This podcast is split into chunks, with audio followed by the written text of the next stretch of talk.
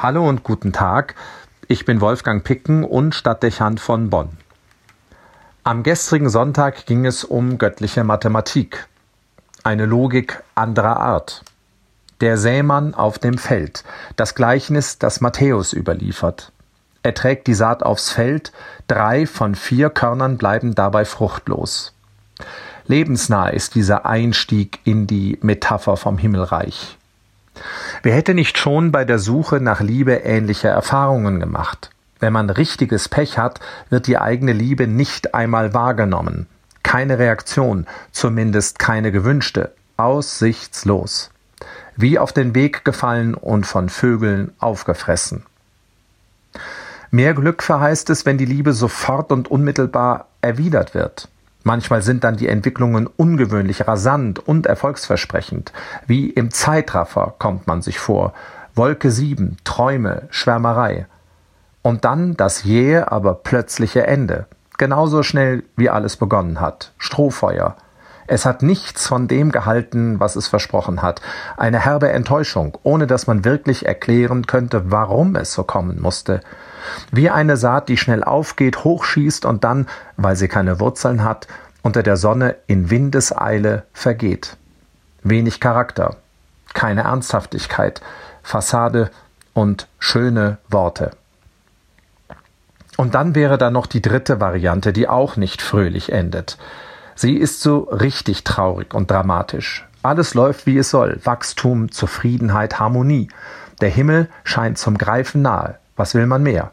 Und dann verändern sich plötzlich die Umstände, tragische Entwicklungen, Dinge, die von außen belasten, die auseinanderreißen und eine Fortführung unmöglich machen.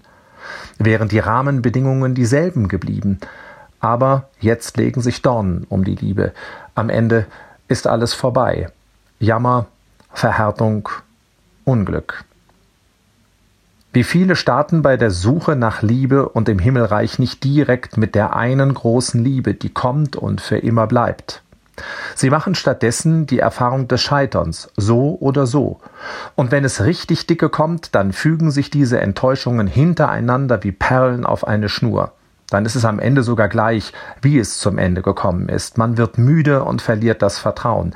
Es macht doch keinen Sinn mehr weiter zu suchen, verschwendete Mühe, das Risiko immer wieder neu verletzt zu werden. Bis zu diesem Zeitpunkt ist es ein schmerzliches und wenig ermutigendes Bild. Ja, so ist es mit der Liebe, werden manche denken. Aber da ist im Gleichnis noch das vierte Saatkorn, das fällt nicht auf den Weg. Es wächst angemessen schnell und treibt Wurzeln, sodass es die Sonne nicht verbrennen kann, und es entfaltet sich unbehindert von Dornen. Schließlich bringt es 30, 60, teils hundertfache Frucht.